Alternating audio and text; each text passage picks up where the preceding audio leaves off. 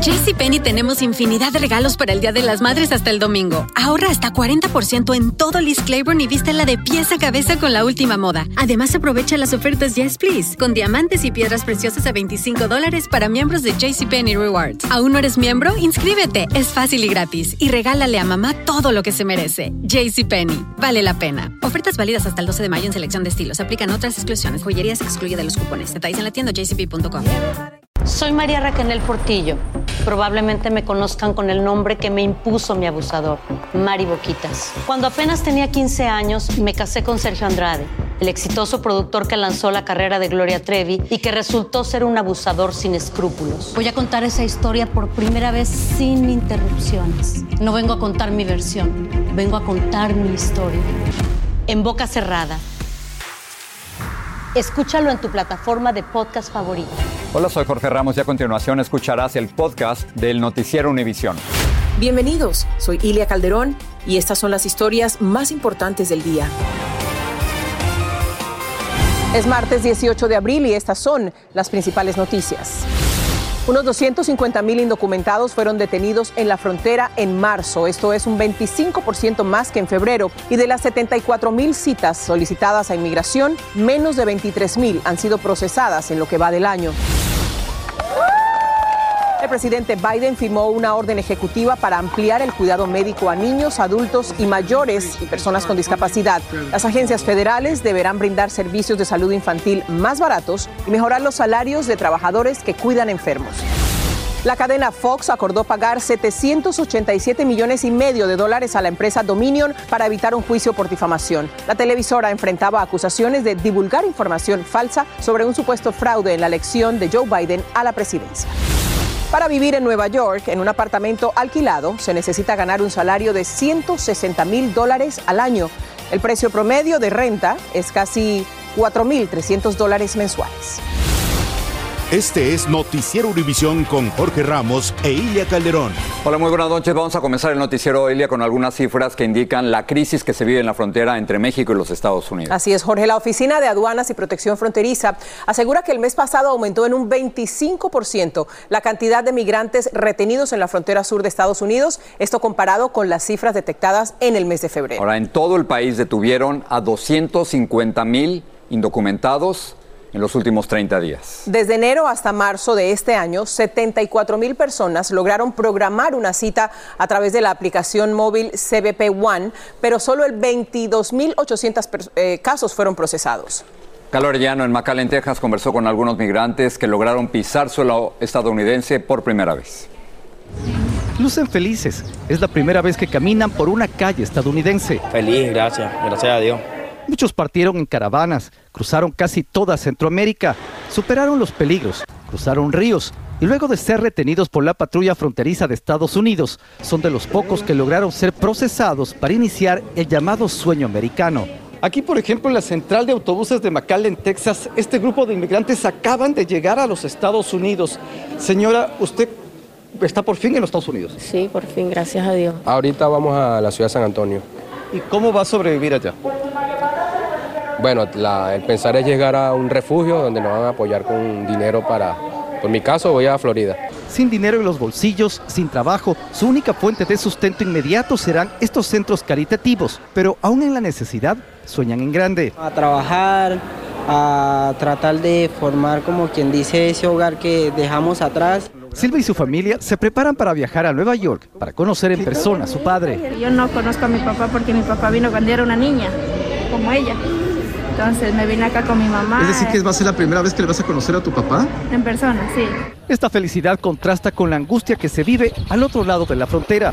En este campamento en Matamoros, México, hay miles con sueños frustrados que no saben qué esperar de las nuevas propuestas migratorias que se debatirán en el Congreso. Las necesidades son infinitas, a la luz pública se nota, el agua, las moscas, basura. Sí, claro, pasaron 30, 40 venezolanos, pero somos más de 10 mil personas en Matamoros. Y aquí ya estamos a estos tiempos de estos meses y todavía no sé qué es agarrar una cita. Desde McAllen, Texas, Galo Arellano, Univisión. Hablando precisamente de este tema, mañana la Cámara de Representantes votará sobre un proyecto de ley migratoria de los republicanos. Esta propuesta incluye terminar con los programas de libertad condicional, suspenderles la entrada a quienes crucen la frontera de manera irregular y detener de forma prolongada a las familias migrantes. Esta es una medida que fue implementada en el gobierno Trump. Ahora es muy diferente el plan del senador demócrata Bob Menéndez que propone crear un programa de libertad condicional, aumentar el número de procesamientos de refugiados y ampliar el programa piloto de patrocinio privado de refugiados para migrantes de Venezuela, Cuba, Nicaragua y Haití. La inspectora general del Departamento de Salud y Servicios Humanos, Christy Grimm, admitió ante un subcomité de la Cámara Baja que sus funcionarios eludieron las normas de seguridad al liberar a niños migrantes no acompañados que llegaron al país en el 2021. Grimm dijo que esos menores eran responsabilidad de su departamento, pero algunos empleados tomaron decisiones bajo presión para liberarlos rápidamente.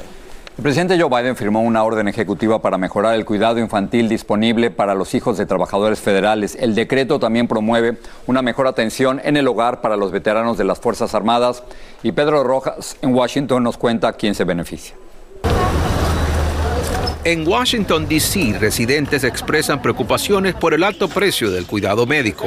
Los trabajos se ve que bastante gente van a pasar consulta y no los atienden por lo mismo que no tienen seguro. Pues. Vanessa Escobar dice que tener seguro del gobierno ha servido a su familia. Uno hay que pagar renta y todo, sí ayuda bastante. Según Kaiser Family Foundation, un 35% de los hombres hispanos no tienen médico personal en los Estados Unidos y un 23% de las mujeres hispanas tampoco. Médicos insisten en la importancia de cuidado preventivo. Obtenemos una buena salud y un buen bienestar. Desde el principio, pues eh, vamos a vivir mucho más tiempo. El presidente Biden firmó un conjunto de acciones ejecutivas que expanden fondos para guardería de niños de padres que estudian en la universidad y el cuidado médico de ancianos, niños, trabajadores de salud y también veteranos. Nadie debe elegir entre el cuidado de sus padres, de sus hijos o su salario para decidir a quién cuidar, dijo el mandatario. Kesia Rodríguez, una madre casada, estudiante de enfermería, presentó al presidente y al culminar el evento habló con nosotros. Yo creo que un apoyo para la familia nunca es algo malo. Siempre tiene beneficio para nosotros ahora y para el futuro. El secretario de Educación celebra la firma de estas acciones ejecutivas. Que tengan ah, la oportunidad de seguir adelante sea en el colegio, en la universidad o en, el trabajo. El gobierno además destinó 600 mil millones de dólares para el cuidado de familias sin seguro médico y dotación de vacunas contra el COVID-19. En Washington, Pedro Rojas, Univisión. La cadena Fox llegó a un acuerdo fuera de corte con la empresa Dominion y ya no irán a juicio.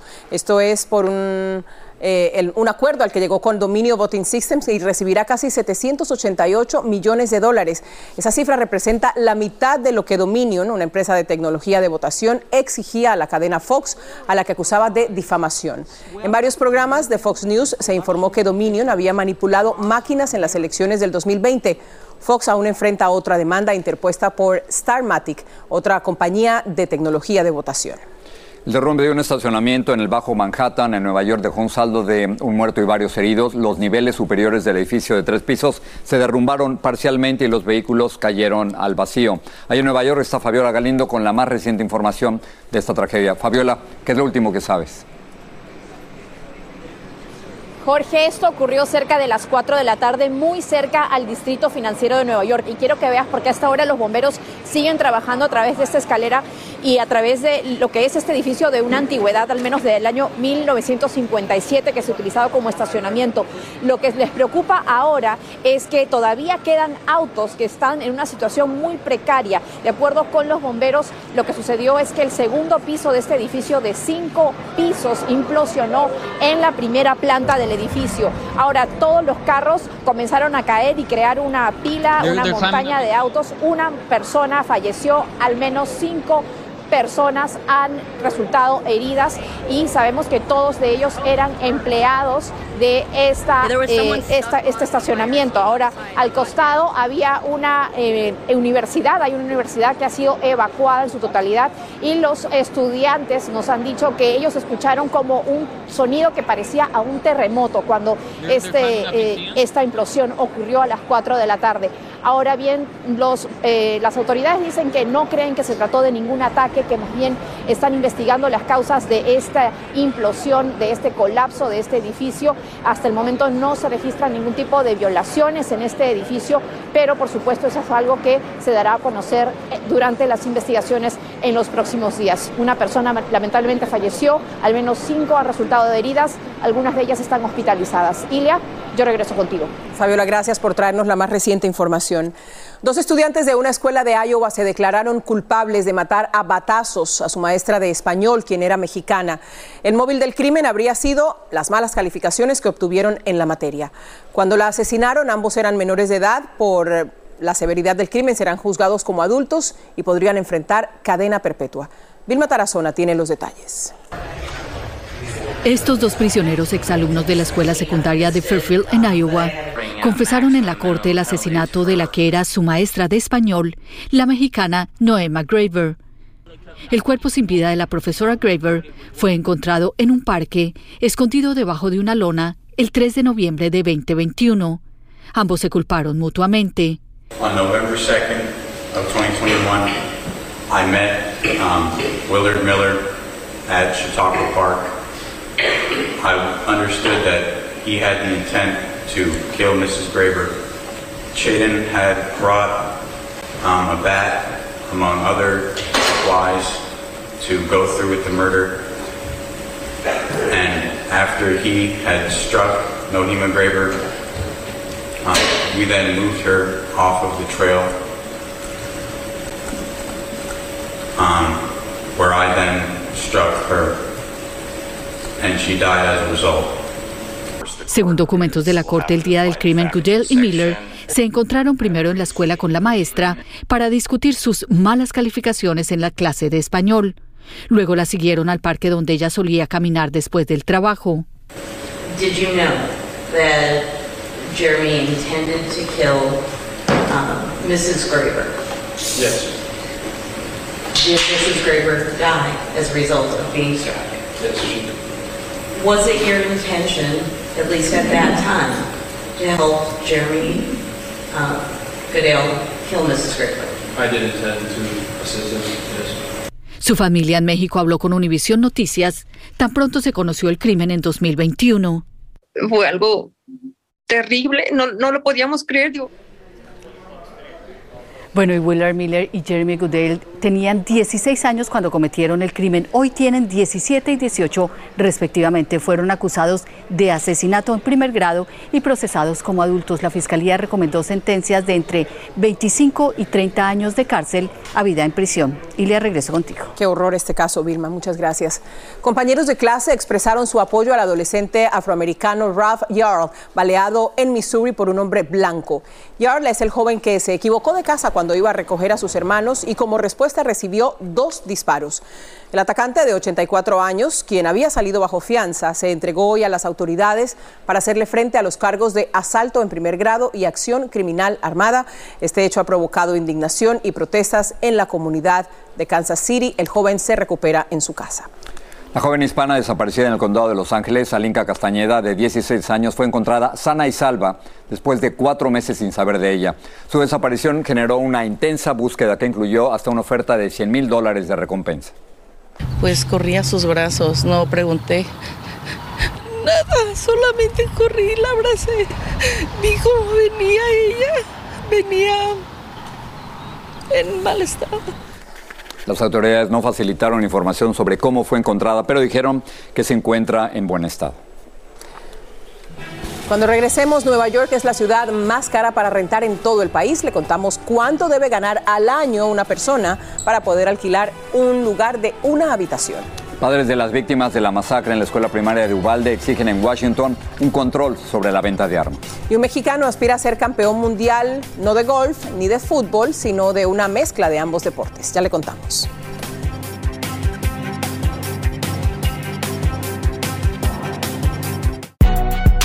Si no sabes que el Spicy McCrispy tiene Spicy Pepper Sauce en el pan de arriba y en el pan de abajo, ¿qué sabes tú de la vida? Para, pa, pa, pa. Sigue este podcast en las redes sociales de Univision Noticias y déjanos tus comentarios. Los familiares de víctimas del tiroteo en Uvalde volvieron al Capitolio de Texas, donde se debaten varias iniciativas relacionadas con el tema de las armas. Casi un año después de que un pistolero matara a 19 niños y dos maestras de la escuela primaria Rob, las familias de Uvalde participaron en una audiencia pública sobre un proyecto de ley que elevaría a Jorge de 18 a 21 años la edad para comprar un arma de asalto. Así que Marlene Guzmán nos habla del respaldo de los padres de Uvalde a esta medida. Por primera vez, las voces de siete familias de las víctimas de la matanza en Uvalde serán escuchadas en el Capitolio Tejano. Mientras se alistaban para tan importante cita, se unieron a una breve manifestación en la que algunos no lograron contener el llanto al recordar a sus seres queridos, como la hermana mayor de la maestra Irma García, también educadora, quien hoy lucha por proteger al futuro de esta nación en nombre de Irma y de su esposo, que hoy cumpliría 51 años. I hope that one I get to be the grandparent that my sister was so looking forward to be. They ripped our family apart. And so I do it for my family. And that's why I'm here. Los padres de Jackie Cázares darán su difícil testimonio frente a un comité selecto de la Cámara de Representantes de Texas, lo que representa una victoria para estas familias que han luchado incansablemente por lograr cambios en las leyes de armas. Aquí estamos para ella. Um, la extrañamos mucho, la, la, queremos mucho. Aquí vamos a lucharnos como siempre. ¿No se van a dar por vencidos? No. Esta oportunidad de testificar se presenta a un mes de cumplirse el primer aniversario de la peor masacre en la historia de Texas, que ha llevado a senadores demócratas como Roland Gutiérrez a presentar varias propuestas de ley que finalmente serían consideradas en esta sesión legislativa. Nunca se ha oído estas propuestas en un comité de la Cámara de Representantes o en el Senado. Y el punto más importante de esta iniciativa es elevar la edad mínima para comprar un arma de fuego semiautomática a 21. Esta fue precisamente la cifra de muertos en el tiroteo ejecutado en la escuela primaria Rob. He stays with me all the time. He's he's his uh, ashes are in my bracelet, so he stays with me at all times. So yeah, absolutely. La esperanza de estas familias es que al contar sus historias de trauma y dolor, legisladores tejanos logren comprender lo necesario que es un gran cambio en las leyes de armas para evitar que otra masacre suceda. En Austin, Texas, Marlene Guzmán, Univisión. Las familias de Ubalde en medio del dolor sacando fuerzas para que otros no tengan que vivir la desgracia que le ocurrió a ellos.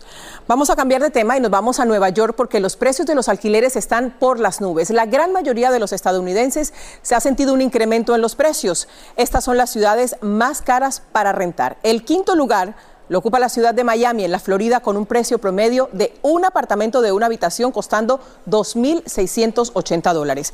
El segundo lugar nacional se ubica San Francisco, con un promedio de 3.000 dólares. Y la ciudad más cara para rentar es Nueva York, con un precio promedio de 3.370 dólares por un lugar de una sola habitación. El promedio de todos los apartamentos es de 4.295, así que usted tendría que ganar alrededor de 165 mil dólares cada año para poder pagarlo y vivir cómodamente. Blanca Rosa Vilches nos amplía. Solamente hay cuatro apartamentos disponibles. En las oficinas de bienes raíces lo ven todos los días. 6.500 dólares en Astoria. Los precios de los alquileres en Nueva York se han disparado literalmente por las nubes. Para pagar un alquiler entre 3.000 y 4.000 dólares necesita ganar aproximadamente 130.000 dólares y que no tenga otras deudas. En sus 20 años alquilando y vendiendo casas y apartamentos, dice no haber visto estos precios antes. Son varios factores que influyen. Eh, la demanda, la inflación. Los altos precios de los alquileres son un gran contraste con una ciudad que durante la pandemia llamaron muerta para siempre, porque parecía una ciudad abandonada. Guido Neira es un ex neoyorquino. Se tuvo que mudar a New Jersey, pagaba 3.500 dólares al mes en Manhattan. Estaría pagando automáticamente 5.000 dólares por mes. No es algo que, que hoy en día y post pandemia uno esté preparado como para, para volver a hacer. Algunos expertos inmobiliarios explican el aumento de los alquileres en parte a que el incremento de los intereses no permite comprar una vivienda. Es mucho más barato el, el costo de vida en las afueras. Muchas familias tienen que buscar alternativas entre altos alquileres y no poder comprar una vivienda. Es duro. Está viviendo dos semanas, dos semanas y media para pagar la renta. So, ah, en ese caso es que se, se ve mucho en que dos familias están rentando un apartamento. Durante la pandemia, los propietarios de edificios llegaron a ofrecer hasta el 20% de descuento en el alquiler, algo que obviamente es un gran contraste con lo que se vive ahora. La ciudad de Nueva York, Blanca Rosa Vilches, Univisión. El Sindicato de Maestros y el Distrito Escolar de Los Ángeles acordaron un nuevo contrato que contempla un aumento de sueldo de 21% para los educadores. El acuerdo incluye reducir el tamaño de las clases en todos los grados y el distrito también va a agregar trabajadores sociales, psicólogos y consejeros para un mejor apoyo de salud mental para todos los estudiantes. En México, la Guardia Nacional no podrá pasar en control de la Secretaría de Defensa. La Corte Suprema de Justicia de México declaró inconstitucional esa propuesta apoyada por el presidente Andrés Manuel López Obrador. Ocho jueces estuvieron de acuerdo en detener la medida, tres se opusieron. Continuará en prisión en Rusia el periodista estadounidense Evan Gershkovich, quien trabaja para el Wall Street Journal. Sus abogados ofrecieron el pago de una fianza y pidieron arresto domiciliario preventivo, pero el tribunal lo negó. El periodista está acusado de espionaje. León ya está aquí para decirnos lo que van a preparar esta noche, León. Buenas ¿Cómo tardes. estás? Hola. Muy bien, gracias. En la noche, amigos, vamos a tener una historia de mafias que es como de película. Autoridades de República Dominicana arrestaron a tres cabecillas de dos peligrosas mafias de Europa.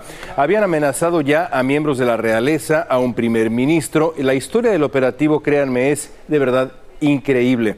Y los padres de un niño de Ohio de 13 años que murió tras intentar el llamado reto del Benadryl en TikTok están alertando hoy a otras familias para que eviten esa tragedia. Este asunto ya lleva por lo menos tres años costando vidas. Qué peligroso es. ¿En, en qué consiste el, el reto? Aparentemente tomar pastillas de Benadryl hasta alucinar y Wow. subir el video. Peligrosísimo. Peligrosísimo. Muchas gracias. Detalles en la noche. Gracias. León, gracias. Sigue este podcast en las redes sociales de Univisión Noticias y déjanos tus comentarios. A muchos les gusta, o bueno, nos gusta, nos gusta la movilidad y la emoción del fútbol, pero otros prefieren la tranquilidad del golf. Pero bueno, hay un deporte, es relativamente nuevo, que une estas dos actividades. Se llama Foot Golf. Fue creado en Holanda hace 15 años y ahora se practica en más de 39 países. Bueno, hoy vamos a conocer Jorge, a un mexicano que aspira a ser el campeón mundial de este deporte. Desde Los Ángeles, Jaime García nos presenta a Ángel Reyes. En lo que parecería ser la profanación del delicado pasto de un campo de golf. Ángel Reyes patea un balón de fútbol con la precisión requerida para meterlo en un hoyo, especialmente instalado para ese propósito. ¿Cómo comenzaste? Es, es muy chistoso porque yo juego fútbol y mis amigos me dicen, hey, tú tienes una pierna fuerte, vamos a jugar fútbol. Vistiendo un uniforme de fútbol y los zapatos de goma para el golf. En el fútbol se cubre el mismo recorrido de 18 hoyos, bajo las mismas reglas de puntuación que los golfistas. Y ya después de, de los 18 hoyos me dicen, ¿sabes qué? Mejor no te hubieras invitado, porque les gané por 10, 15 golpes a todos mis amigos y de allí pues me enamoré del fútbol. En los años 2016 y 2019, Ángel se coronó campeón de los Estados Unidos en fútgolf y ahora se prepara para su prueba de fuego, el próximo mundial de esa especialidad. A mí me comparan, refiriendo a- al golf, con, con los golpes de salida a Tiger Woods. Ángel Reyes tuvo que decidir si representar a México o a los Estados Unidos en este próximo campeonato mundial. Pero vistiendo la casaca de las barras y las estrellas, él está decidido a convertirse en el próximo campeón individual de fútbol. Su reto ahora es combinar su deber de padre con la preparación para el mundial que se juega el próximo mes en Orlando, Florida. ¿Cómo te estás financiando para participar en este mundial?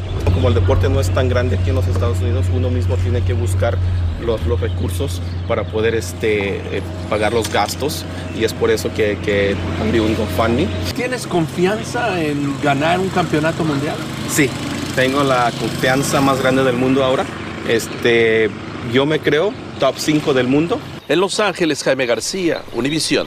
Buenísimo, yo nunca lo había visto, nunca lo he jugado, pero ahora me dan ganas de jugarlo. Yo tampoco, aprendemos algo nuevo todos los me días. Me parece buenísimo. Y a seguirlo y a desearle suerte a Ángel también. Mucha suerte, bye. Buenas noches. Soy María Raquel Portillo. Probablemente me conozcan con el nombre que me impuso mi abusador, Mari Boquitas. Cuando apenas tenía 15 años, me casé con Sergio Andrade, el exitoso productor que lanzó la carrera de Gloria Trevi y que resultó ser un abusador sin escrúpulos. Voy a contar esa historia por primera vez sin interrupciones. No vengo a contar mi versión, vengo a contar mi historia. En boca cerrada. Escúchalo en tu plataforma de podcast favorita.